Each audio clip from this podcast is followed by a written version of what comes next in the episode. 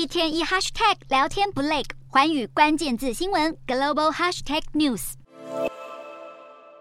乌俄战争已经持续了超过一年之久，现在又有传闻，俄国将要另辟战场，将矛头指向摩尔多瓦。乌克兰总统泽伦斯基在九日宣布，乌克兰获得情报显示，俄国企图推翻摩尔多瓦现任政府。今年二月才刚就职的摩尔多瓦总统桑杜也同样表示，他收到了俄国计划在摩尔多瓦发动政变的消息。俄罗斯和摩尔多瓦并没有国土接壤，中间还隔着一个乌克兰。俄国如果真的要入侵摩尔多瓦，必须要占领摩国唯一的一座机场。因此，匈牙利的威兹航空二十七日也宣布将暂时停飞摩尔多瓦，理由就是目前局势太过紧张。俄国则表示，这个指控是空穴来风，并同时反控乌克兰刻意制造谣言，挑拨离间。摩尔多瓦的外涅斯特地区曾经在一九九二年因为试图脱离摩尔多瓦而爆发过内战，因此这个区域。目前还驻有俄罗斯的维和部队。莫斯科当局在二月下旬甚至警告过西方国家，任何对外涅斯特地区的威胁都会被视为对俄罗斯本身的威胁。剑拔弩张的情势也让人担忧，欧洲新战事会不会一触即发？